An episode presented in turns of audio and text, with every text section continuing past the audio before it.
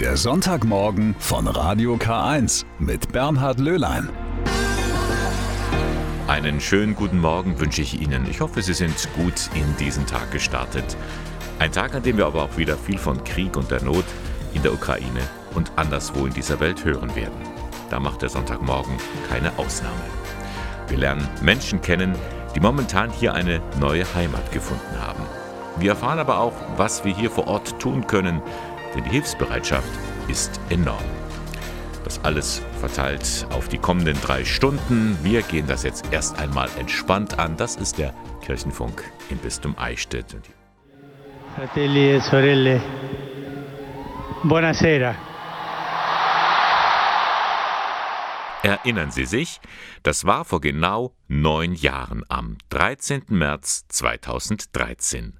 Ein neuer Papst steht auf dem Balkon vor dem Petersplatz und wünscht den Tausenden von Gläubigen erst einmal einen guten Abend. Soeben haben die Kardinäle den Argentinier Jorge Mario Bergoglio zum Papst gewählt. Und wir fragten uns damals, Jorge Mario wer?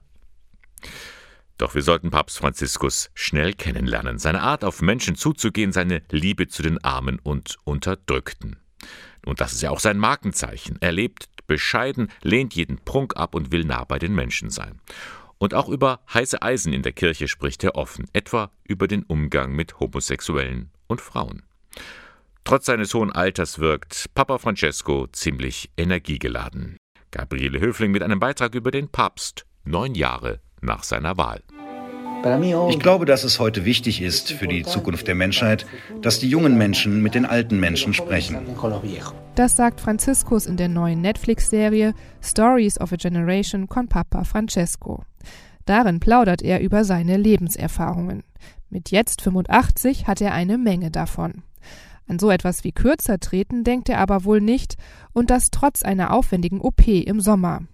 Zwar merkt man dem Papst sein Alter an, findet Vatikan-Journalist Roland Juchem, aber was den Schwung angeht ähm, in seiner Amtsführung, der ist, glaube ich, nach wie vor vorhanden. Er merkt, dass die Zeit knapp wird für ihn. Nach der Darm-OP war das ein deutliches Zeichen. Und dann hat man den Eindruck, er wolle jetzt nochmal zu einer Art Schlussspurt ansetzen. Da ist zum Beispiel die gerade gestartete Weltsynode. Bei der sollen Christen auf der ganzen Erde über die Zukunft der Kirche diskutieren. Noch nicht abgeschlossen ist auch die Reform im Vatikan.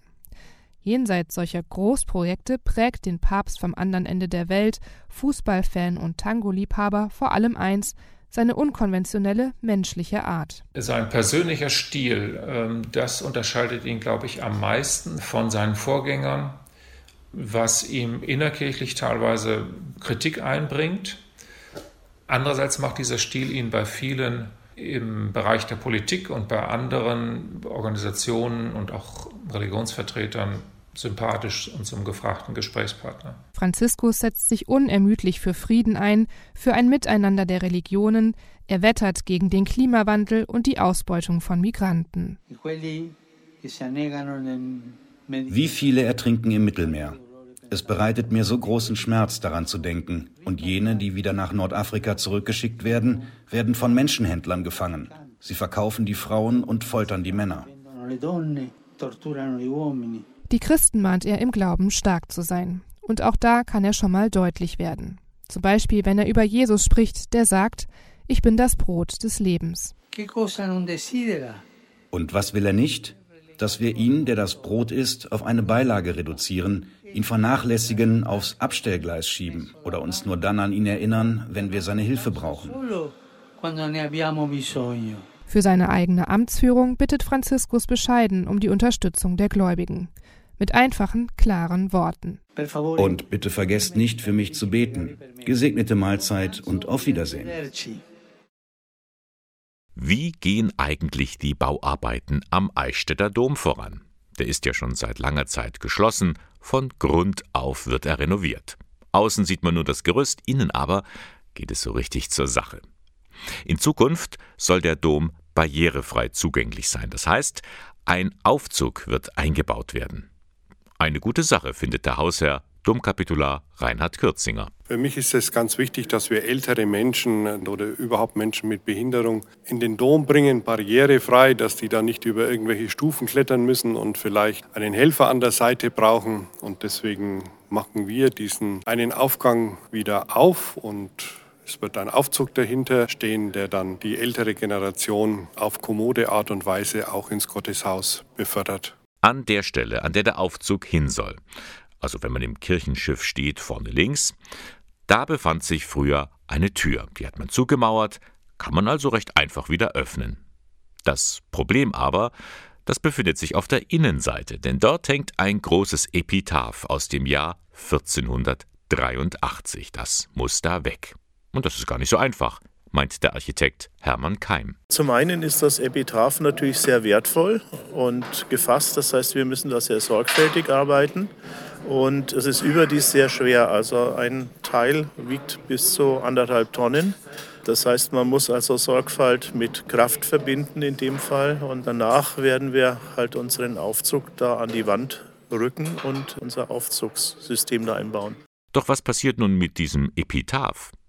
Schauen wir es uns mal etwas genauer an. Und das übernimmt für uns die Kunsthistorikerin der Diözese Eichstätt, Claudia Grund. Zunächst einmal, was ist überhaupt ein Epitaph?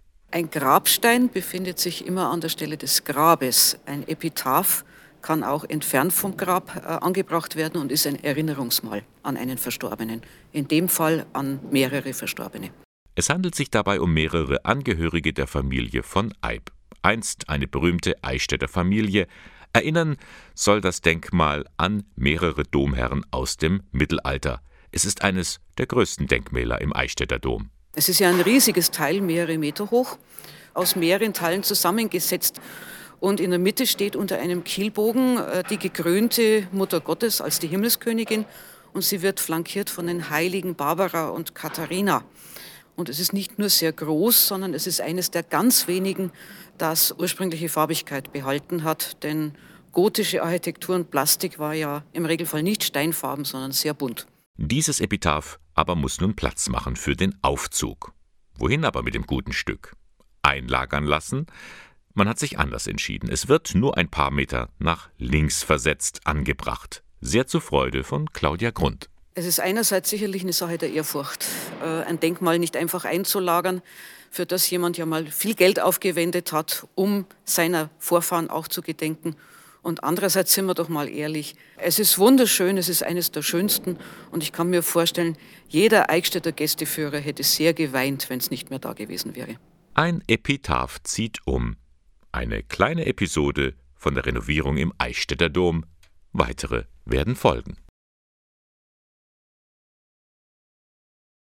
Vor ein paar Tagen kam bei mir eine Meldung der Katholischen Universität Eichstätt-Ingolstadt an. Da stand drin, der Moraltheologe Professor Bernhard Sill ist Mitglied des neuen Netzwerkes Theologische Lebenskunstforschung geworden.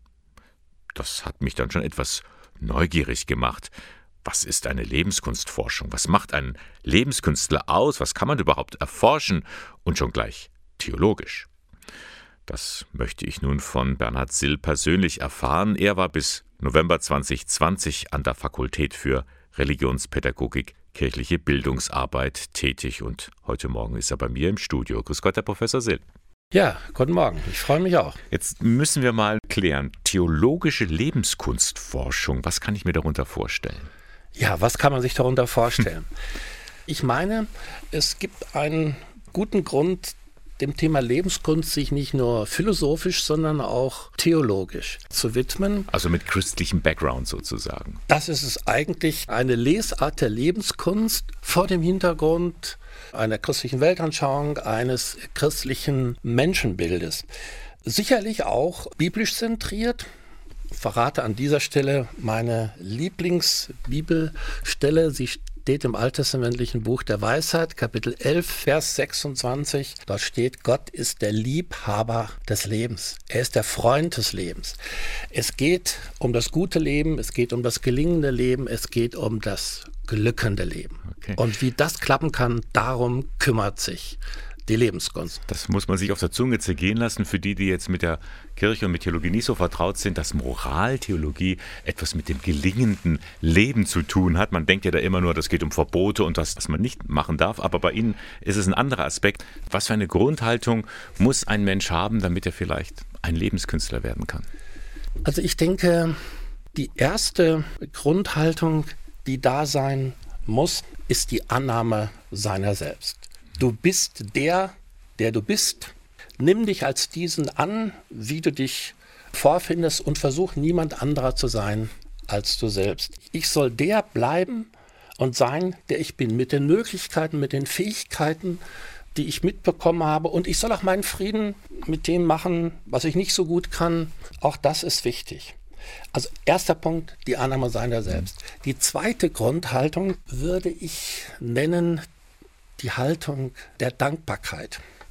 Wenn wir abends immer so in einer Viertelstunde unser Leben durchgehen und wir haben so einen rabenschwarzen Tag, aber wir werden immer etwas entdecken, wofür wir dankbar sein können.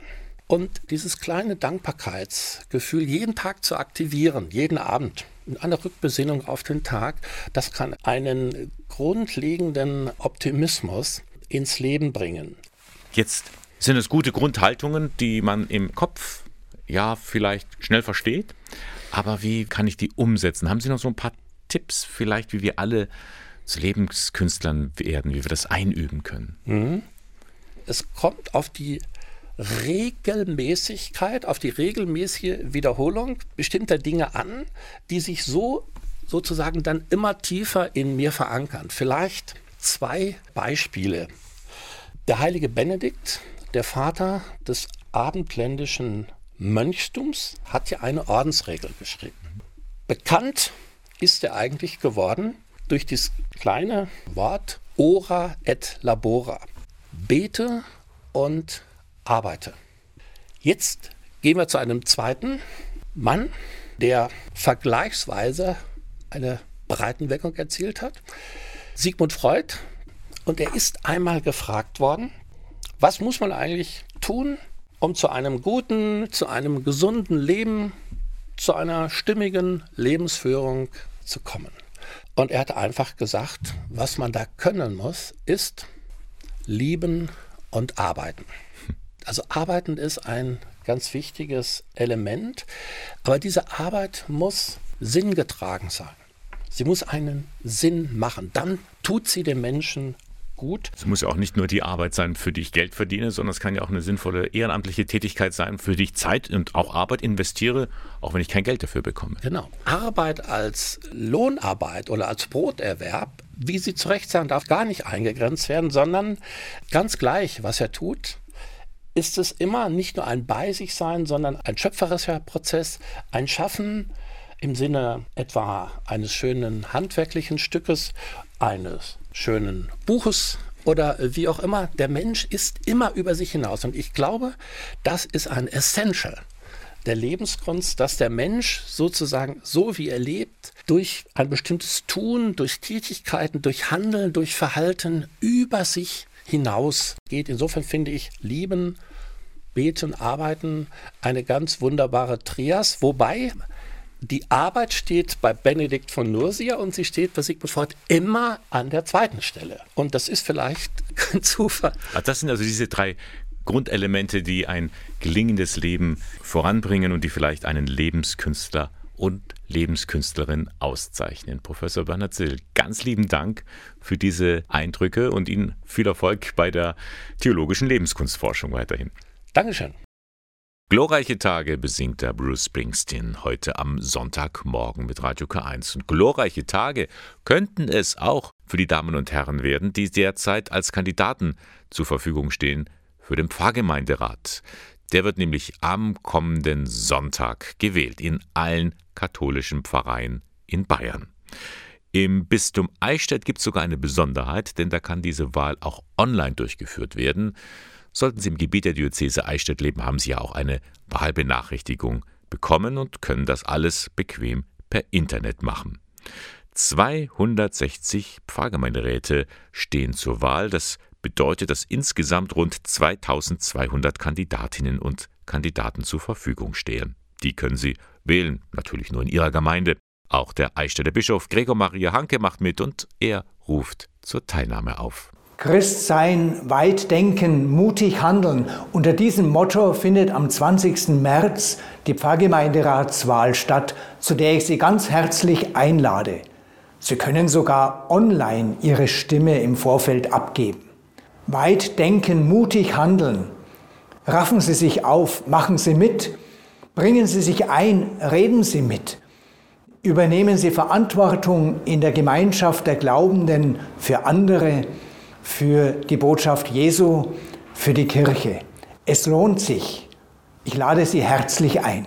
Ja, das Ganze läuft gut an, das Online-Angebot wird fleißig genutzt und wenn Sie Ihr Kreuzchen lieber vor Ort machen wollen, kein Problem, kommendes Wochenende, 19. 20. März, sind dann die Wahlen im Pfarrheim bei Ihrer Gemeinde. Zu einem Wallfahrtsort haben sie sich auf den Weg gemacht, die deutschen Bischöfe, ins fränkische 14 Heiligen.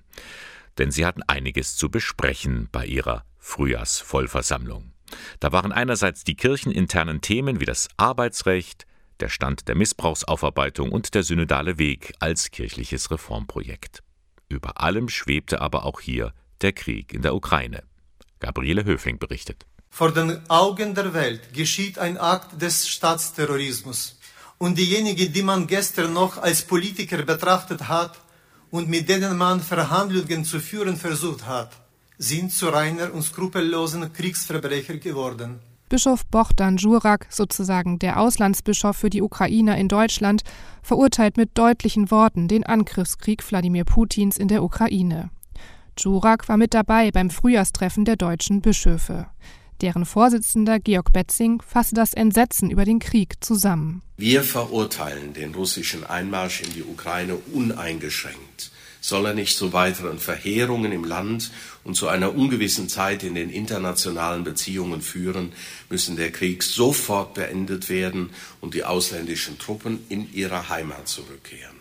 Neben der Ukraine sprachen die Bischöfe vor allem über innerkirchliche Themen. Da ist der synodale Weg, der Reformprozess in der Kirche, aber auch das kirchliche Arbeitsrecht. Viele Bischöfe wollen das lockern. Zivile Eheschließungen von gleichgeschlechtlichen Paaren zum Beispiel sollen künftig kein Kündigungsgrund mehr sein. Bischof Betzing kann sich diese Reform noch in diesem Jahr vorstellen, warnte aber auch vor zu großer Hast. Ich stehe dafür, dass wir diese Veränderung inhaltlich machen, weil ich glaube, das ist sehr angemessen und richtig um gegen Diskriminierung bestimmter Lebensformen, Lebensweisen vorgehen zu können. Ich stehe aber gleichzeitig dafür, dass dieser Prozess sorgfältig läuft. Auch die Aufarbeitung des Missbrauchs beschäftigt die Bischöfe weiter. Diesmal ging es um einen bisher nicht so sehr beachteten Aspekt, den Missbrauch an Erwachsenen, auch gegen den will die Kirche vorgehen. Dazu Bischof Peter Kohlgraf, innerhalb der Bischofskonferenz für die Seelsorge zuständig. Das Bewusstsein, dass sexualisierte Gewalt durch Kleriker und andere Mitarbeiterinnen und Mitarbeiter der Kirche auch nach der Volljährigkeit vorkommt und streng zu ahnden ist, muss in der Kirche weiter wachsen und ihre pastorale Praxis prägen. Am Rande spielten auch die schwierigen Verhältnisse im Erzbistum Köln eine Rolle. Erzbischof Kardinal Rainer Maria Wölki hatte bei der Missbrauchsaufarbeitung unglücklich agiert. Nach einer Auszeit bat er die vielen verärgerten Gläubigen um eine neue Chance. Dazu Bischof Betzing. Es wird nicht einfach sein, Brücken der Versöhnung zu schlagen.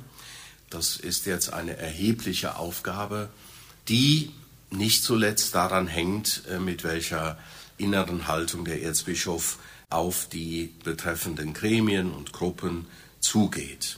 Soweit ein paar Eindrücke von der Vollversammlung der deutschen Bischöfe die fand am vergangenen Wochenende in 14 Heiligen statt. Wie gesagt, das Arbeitsrecht der Kirchen war da ein Thema, wie das jetzt sich verändern könnte. Darüber spreche ich gleich mit Renate Ochsenknecht-Witsch. Die ehemalige Professorin an der Katholischen Universität ist eine Fachfrau in Sachen kirchliches Arbeitsrecht. Sie wollen also das kirchliche Arbeitsrecht verändern. Das ist das erklärte Ziel der deutschen katholischen Bischöfe. Vorhin haben wir in dem Beitrag darüber gehört. Der Vorsitzende Georg Betzing will die Diskriminierung bestimmter Lebensformen abschaffen. Gleichzeitig meint er aber, dass dieser Prozess sorgfältig verlaufen muss. Aber was heißt das? Wird es nun doch auf die lange Bank geschoben? Darüber möchte ich jetzt sprechen mit Renate Ochsenknecht-Witsch. Sie war Professorin für Recht an der Katholischen Universität Eichstätt-Ingolstadt. Mittlerweile ist sie im Ruhestand, aber immer noch organisiert sie die Fachtagungen zum kirchlichen Arbeitsrecht. Mit ihr bin ich jetzt online verbunden. Schönen guten Morgen, Frau Ochsenknecht-Witsch. Von meiner Seite auch. Grüß Gott. Ja, bei der Bischofskonferenz letzte Woche, da haben Reformgruppen eine Petition an die Bischöfe überreicht mit rund 118.000 Unterschriften. Und ein Kernpunkt der Forderungen ist, zivile Eheschließungen von gleichgeschlechtlichen Paaren sollen künftig kein Kündigungsgrund mehr sein. Wie realistisch sehen Sie das? Werden diese Forderungen Erfolg haben? Ja, das ist klar. Also nach der jetzigen Situation und dem Auftreten dieser Initiative, und es gibt ja schon zwei Bischöfe, wie der Bischof von Würzburg und der Bischof von Hessen, haben öffentlich erklärt, dass sie diesen Regelungen nicht mehr anwenden. Und das ist meines Erachtens hoffnungsvoll. Und ich kann mir nicht vorstellen, dass die Bischöfe da nochmal hinter diesen Punkt gehen und von der Kündigung absehen. Nun wollen ja die deutschen Bischöfe schon seit längerem die Grundordnung neu formulieren. Es geht ihnen um die Stärkung des katholischen Profils von ihren Einrichtungen. Aber so richtig weit sind die Kommissionen da noch nicht gekommen, oder? Äh, es ist nichts dagegen einzuwenden, dass kirchliche Einrichtungen ein kirchliches Profil haben. Viele Menschen schicken ihre Kinder in einen kirchlichen Kindergarten oder in einen konfessionellen Kindergarten, weil sie möchten, dass da eine gewisse Wertorientierung in der Erziehung da ist. Und ich denke, viele Menschen werden in eine Pflegeeinrichtung gehen oder in ein Krankenhaus, weil sie ganz einfach auch eine christliche Orientierung wünschen. Allerdings muss man sagen, in der Grundordnung steht heute schon im Artikel 3, dass der Dienstgeber darauf zu achten hat bei der Einstellung, dass er Mitarbeiter einstellt, die sozusagen dieses christliche Profil erfüllen können. Das heißt, die hätten schon längst Gelegenheit gehabt, das umzusetzen. Und wo sehen Sie denn derzeit das größte Problem bei den kirchlichen Einrichtungen? Wir haben ein großes Problem, nicht nur in kirchlichen Einrichtungen, in vielen sozialen Einrichtungen. Das ist an der Führungsqualität der Führung und zwar nicht des eigentlichen Dienstgebers, sondern der, derjenige, die die Personalführung und die den Umgang mit Mitarbeitern haben, dass sie nicht in der Lage sind, dieses Profil, einen christlich geprägten Umgang miteinander zu pflegen. Und das wird nicht allein ermöglicht, indem das in der Grundordnung steht. Das würde die Grundordnung heute schon hergeben. Und da sehe ich die Herausforderung, die wir haben. Viele kleine, ständige Probleme in den Einrichtungen, wo die Mitarbeiter unter Druck gesetzt werden, wo man ihnen nicht entgegenkommt, wo sie mir nicht auf ihre persönliche Situation Rücksicht nimmt. Das sind Dinge, die kann man jederzeit ohne eine Änderung der Grundordnung jetzt auf den Weg bringen.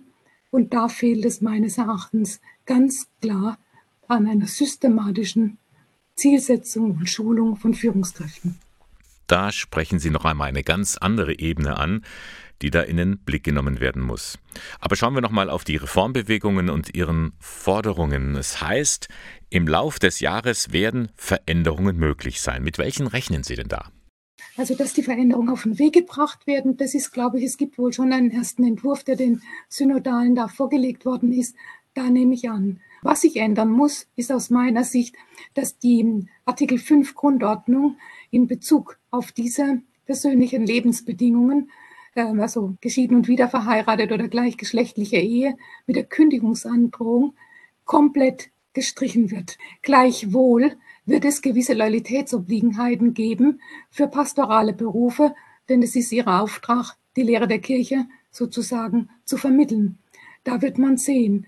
Und was man aus meiner Sicht dringend ändern muss, das ist der Artikel 4 Grundordnung, der einen Unterschied macht bei den Loyalitätsobliegenheiten nach katholisch, nicht katholisch-christlich äh, oder dann keiner Konfession angehörend. Diese Unterscheidung lässt sich auch im Hinblick auf die Rechtsprechung des Europäischen Gerichtshofs nach meiner Einschätzung nicht aufrechterhalten. Und das sind die Punkte, die aus meiner Sicht zwingend geändert werden müssten. Ja, das werden wir weiter beobachten. Zumindest es tut sich was in Sachen kirchliches Arbeitsrecht. Frau Ochsenknechtwitsch, herzlichen Dank für das Gespräch. Ja, bitteschön, gerne. What a wonderful world. Was für eine wunderbare Welt. Aber nicht jeder Mensch kann das so sehen. Da spüren Menschen immer wieder, dass sie von Depressionen eingeholt werden. Und dann verkriechen sie sich, so wie Maria Kaiser, den Namen haben wir geändert, niedergeschlagen in einem Schneckenhaus. Und da will man nichts mehr von der Welt da draußen wissen. Maria Kaiser führt das auf ihre Kindheit zurück. Nachdem sich ihre Eltern getrennt hatten, lebte sie in einer Patchwork-Familie. Da war ich so 14, 15 Jahre alt. Äh, mein Stiefvater brachte zwei Söhne mit. Tat halt nicht wirklich so gut. Meine Mutter war halt immer zwischen den Stühlen gestanden, bei ihrem Ehemann oder bei ihrer Tochter. Ich bin dann mit 19 ausgezogen habe eigentlich mehr oder weniger immer mein Leben selbst gemeistert. Mit Leidenschaft arbeitet Maria Kaiser seit vielen Jahren in einem Krankenhaus. Mit den Patientinnen und Patienten kommt sie gut klar. Häufig gerät sie jedoch in Konflikt mit den Kolleginnen und Kollegen und dann weiß sie nicht, wie sie damit umgehen soll. Konflikte auszutragen fällt mir schwer, ja, weil es halt einfach von, von Kindheit an über das ganze Leben so sich hingezogen hat. Ja wenn ich nicht so konnte, wie ich wollte oder, oder ich das nicht bekommen habe oder wie auch immer, dann war ich sehr verletzt. Stand ich halt alleine irgendwie da und wollte halt dann mit niemandem mehr reden oder habe mich einfach zurückgezogen. Als der Leidensdruck vor zwei Jahren zu groß wurde, wandte sie sich an die Beratungsstelle für psychische Gesundheit der Caritas Kreisstelle Ingolstadt. Seitdem bekommt sie das, was sie jahrelang vermisst hatte. Bei der Beratung hilft mir A, erstmal das Vertrauen und aufgehoben zu sein, geborgen sich zu fühlen und verstanden zu fühlen. Einmal im Monat kommt sie in die Einzelberatung von Maika Böhme. Die Beraterin und Fachdienstleiterin der Caritasstelle weiß, Depressionen gehören dort zu den am häufigsten diagnostizierten Erkrankungen. In Zeiten von Corona hat die psychische Belastung nochmal zugenommen. Die Zahlen sprechen äh, eine ganz deutliche Sprache. Da ist ein äh, äh massiver Anstieg zu verzeichnen, gerade bei Klientinnen und Klienten unter 60. Im Gespräch selber wird natürlich deutlich, dass die meisten Probleme ähm, durch die Veränderungen in den letzten zwei Jahren hervorgerufen werden, weil einfach Bewältigungsstrategien, die vorher funktioniert haben, weggefallen sind. Gerade auch Schüler und Studierende sind davon betroffen. Umso wichtiger ist es für Maika Böhme, dass ihr Angebot niederschwellig ist. Niederschwellig heißt für uns, dass jeder, der hier anruft und sagt, dass er eben psychisch belastet ist, auch ähm, einen Termin bekommt. Bei uns braucht man äh, keine offizielle Diagnose, man braucht keinen Überweisungsschein, man braucht keine Krankenversicherungskarte und wenn man möchte, kann man hier sogar anonym beraten werden. Die Beratung hilft. Menschen wie Maria Kaiser finden so wieder zu neuem Lebensmut. Auch bei einem Gruppenangebot, an dem sie vor kurzem zum ersten Mal teilgenommen hat. Nun kann sie ihren Weg gehen. Mit anderen Augen einfach zu sehen, dass es nicht nur schlechte Zeiten gibt, dass es auch gute Zeiten gibt und versuchen einfach auf Menschen zuzugehen, mit denen man Konflikte hat, aber es ist aber auch schwer die Beratungsstelle für psychische Gesundheit der Caritas Kreisstelle Ingolstadt. Die profitiert übrigens von der Frühjahrssammlung der Caritas, die morgen beginnt.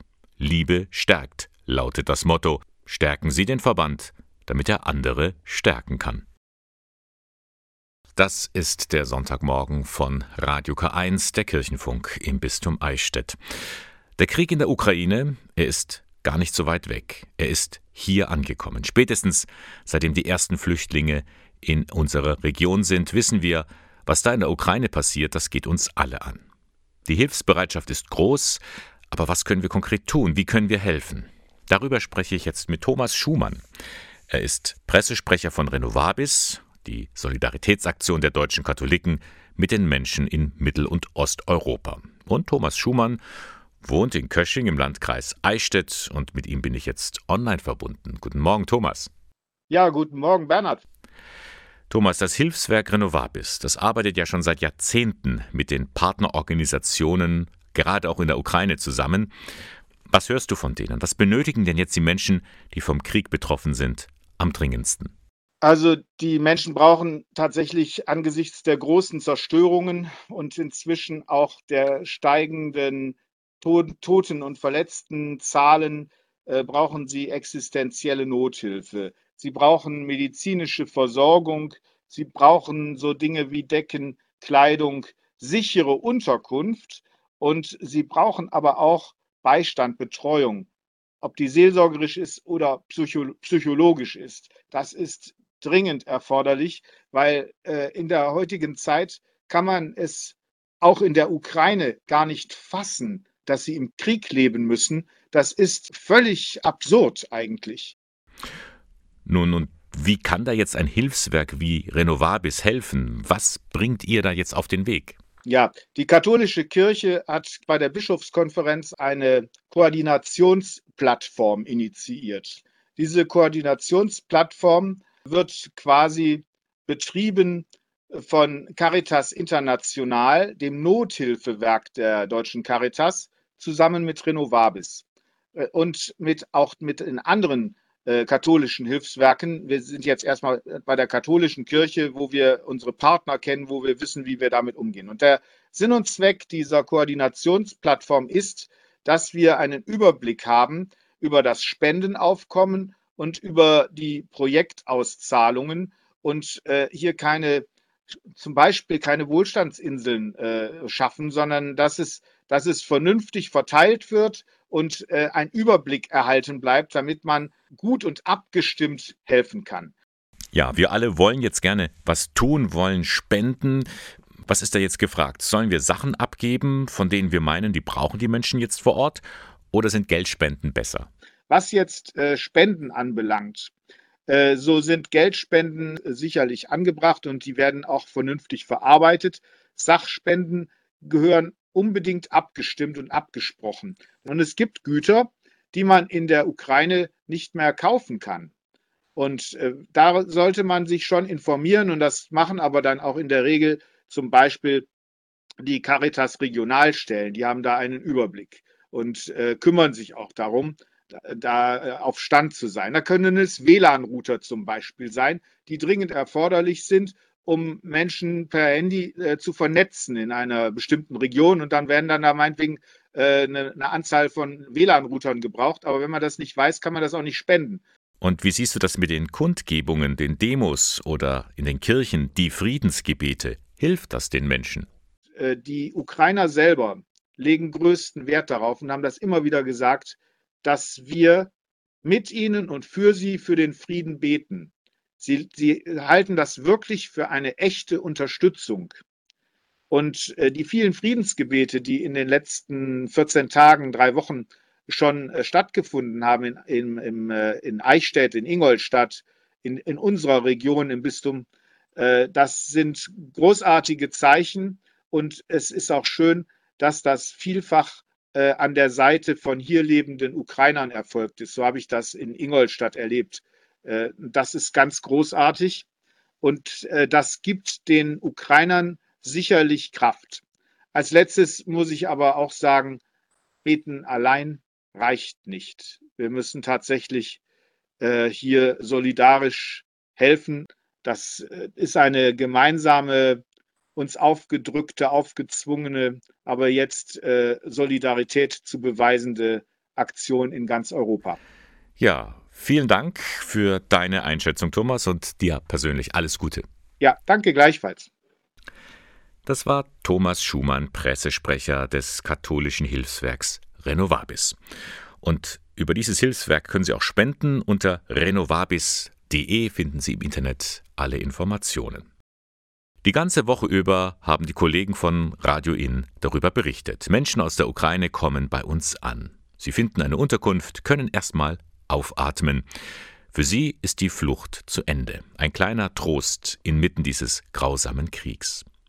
Auch nach Eichstätt kommen immer mehr Flüchtlinge. Einige von ihnen sind im Collegium Orientale untergebracht, eine Art Priesterseminar für Studierende der Ostkirchen. Darunter sind auch einige Studenten aus der Ukraine. Eine von den Geflüchteten ist die 36-jährige Katharina aus Kiew. Помітили ми це, коли ми прокинулися від того, що літають літаки Wir sind am ersten Tag durch die Bomben wach geworden. Auch Flugzeuge haben wir gehört.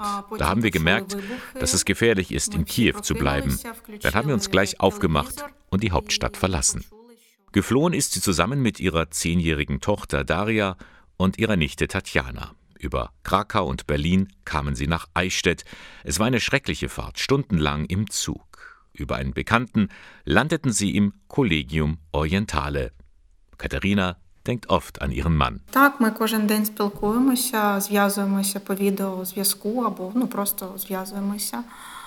Wir sprechen jeden Tag miteinander über Videokonferenzen. Momentan ist es da, wo er ist, relativ ruhig. Er hat sich als Freiwilliger gemeldet und hilft mit, Sperrposten zu errichten und Medikamente zu verteilen. Katharina hofft, dass in ein, zwei Monaten wieder alles vorbei ist. Ihre Nichte Tatjana ist da um einiges skeptischer. Ich denke, das wird länger dauern, weil die Russen und Putin nicht so schnell aufgeben werden. In Eichstätt sind sie alle erst einmal gut aufgehoben. Sie werden versorgt, können sich frei bewegen, aber trotzdem, für Katharina ist die Lage zwiespältig плані того, що ми в безпеці, то так, так спокійніше, і дитина почала спати. Einerseits fühlen wir uns hier in Sicherheit. Es ist ruhiger als in der Ukraine. Mein Kind hat auch wieder angefangen zu lächeln. Aber andererseits lese ich alle zehn Minuten die Nachrichten und mache mir Sorgen über meine Familie und Freunde. Katharina und Tatjana, es sind zwei von rund zehn Menschen, die im Collegium Orientale untergebracht sind. Weitere werden in den nächsten Tagen hinzukommen. Ja, es sind schlimme Schicksale, von denen wir gehört haben. Der Krieg in der Ukraine, immer mehr Zivilisten sind davon betroffen. Und mittlerweile stellen wir uns hier die Frage, wie lange wird das noch andauern? Was kann zu einer Deeskalation und einer baldigen Beendigung des Krieges beitragen? Dazu gab es am vergangenen Dienstag eine recht interessante Podiumsdiskussion an der Katholischen Universität Eichstätt-Ingolstadt. Es ging darum, wie man die Ursachen und Folgen des Kriegs wissenschaftlich einordnen kann. Das Ganze fand digital statt. Blicken wir da mal ein bisschen in die Zukunft. Und die sieht alles andere als rosig aus, meint der Experte für Außenpolitik, Professor Falk Ostermann. Solange Russland auf seinen Maximalforderungen beharrt, die nichts anderes als äh, eine im Grunde Neutralisierung der äh, Ukraine und ein Auslöschen ihrer Unabhängigkeit, wenn nicht sogar ihre, die Auslöschung ihrer Eigenständigkeit vorsehen. Solange das als Forderung Russlands auf dem Tisch liegt, wird es keinen Frieden in der Ukraine geben. Der Westen versucht es ja mit Sanktionen. Nicht nur die Politik, auch Unternehmen meiden inzwischen den direkten Kontakt nach Russland. Andreas Ludwig, ein Fachmann in Sachen Sicherheitspolitik, sieht das kritisch. Gerade was die Medien anbelangt, sollte man nicht alle Kanäle kappen. Wir laufen tatsächlich, äh, wie ich befürchte, Gefahr, Russland äh, zu derart in eine Isolation zu bringen, dass äh, dann die Möglichkeiten der russischen Zivilbevölkerung immer schwieriger, immer geringer werden, sich jenseits der staatlichen Propaganda überhaupt zu informieren. Und das halte ich für absolut kontraproduktiv. Eine Alles- oder Nichts-Strategie würde nach hinten losgehen. Man sollte sich immer ein Hintertürchen für Verhandlungen offen lassen. Sollte Herr Putin tatsächlich auch noch äh, in Monaten und vielleicht sogar Jahren der Ansprechpartner sein, um die Lage zu deeskalieren, sollte sich natürlich an der Führung etwas ändern, stellt sich das Spiel ganz neu auf. Aber irgendwelche Anknüpfungspunkte werden wir suchen und finden müssen. Denn es gibt sie ja. Menschen in Russland, die den Westen positiv sehen. Diese Stimmen sind zwar in der Vergangenheit eher verstummt, aber vielleicht könnten sie gerade jetzt wieder erstarken, meint Professor Leonid Luksch, ein Kenner der Geschichte und Politik der Staaten Osteuropas. Das ist eben meine Hoffnung, dass vielleicht irgendwann kehren sie erneut auf die politische Bühne zurück. Und dieser schreckliche Krieg, das könnte eben auch eine Zäsur sein, also für die äh, Verfechter der europäischen Orientierungen, sich erneut im Diskurs durchzusetzen. Mit anderen Worten, Frieden ist nur dann möglich, wenn sich Russland von innen her ändert. Putin, das ist nicht Russland. Putin, das ist nur ein Teil von Russland. Das ist nicht das einzige Gesicht Russlands. Es gibt eben das andere. Und wir hoffen oder wir sollten hoffen, dass dieses andere Gesicht Russlands sich irgendwann vielleicht in absehbarer Zukunft eben auch äh, durchsetzt. Soweit einige Eindrücke von der Diskussion über Perspektiven des Kriegs in der Ukraine. Die Hoffnung stirbt zuletzt. Und das war auch schon wieder der Sonntagmorgen von Radio K1. Blicken wir noch einmal zurück auf die vergangenen drei Stunden. In der Früh, da habe ich Ihnen ja von einem Epitaph erzählt. Ein Denkmal, das sich im Eichstätter Dom befindet, riesengroß und das muss nun zur Seite transportiert werden und Platz machen für den behindertengerechten Aufzug, der da hinkommen soll. Trotzdem, Claudia Grund weiß, das ist ein ganz besonderes Denkmal. Es ist ja ein riesiges Teil, mehrere Meter hoch aus mehreren Teilen zusammengesetzt. Und in der Mitte steht unter einem Kielbogen äh, die gekrönte Mutter Gottes als die Himmelskönigin und sie wird flankiert von den heiligen Barbara und Katharina. Und es ist nicht nur sehr groß, sondern es ist eines der ganz wenigen, das ursprüngliche Farbigkeit behalten hat, denn gotische Architektur und Plastik war ja im Regelfall nicht steinfarben, sondern sehr bunt. Heute in der Sendung haben wir dann auch viel von den Flüchtlingen aus der Ukraine gehört und darüber, wie man ihnen helfen kann. Thomas Schumann zum Beispiel, er ist Pressesprecher für das Hilfswerk Renovabis. Er weiß, was die Menschen vor Ort jetzt am dringendsten benötigen. Die Menschen brauchen tatsächlich angesichts der großen Zerstörungen und inzwischen auch der steigenden Toten- und verletzten Zahlen äh, brauchen sie existenzielle Nothilfe. Sie brauchen medizinische Versorgung, Sie brauchen so Dinge wie Decken, Kleidung, sichere Unterkunft und sie brauchen aber auch Beistand, Betreuung. Ob die seelsorgerisch ist oder psycho psychologisch ist, das ist dringend erforderlich. Sie können unterstützen. Das Hilfswerk Renovabis im Internet unter renovabis.de gibt die Geldspenden an die Partnerorganisationen vor Ort weiter. Ja, und dann noch einmal der ja wohl letzte Aufruf zur Online-Wahl bei den Pfarrgemeinderatswahlen. Da können Sie jetzt bequem von zu Hause aus Ihr Kreuzchen machen, zumindest wenn Sie auf dem Gebiet der Diözese Eichstätt wohnen. Bischof Gregor Maria Hanke mit seinem Wahlaufruf. Machen Sie mit, bringen Sie sich ein, reden Sie mit. Übernehmen Sie Verantwortung in der Gemeinschaft der Glaubenden für andere, für die Botschaft Jesu, für die Kirche. Es lohnt sich. Ich lade Sie herzlich ein.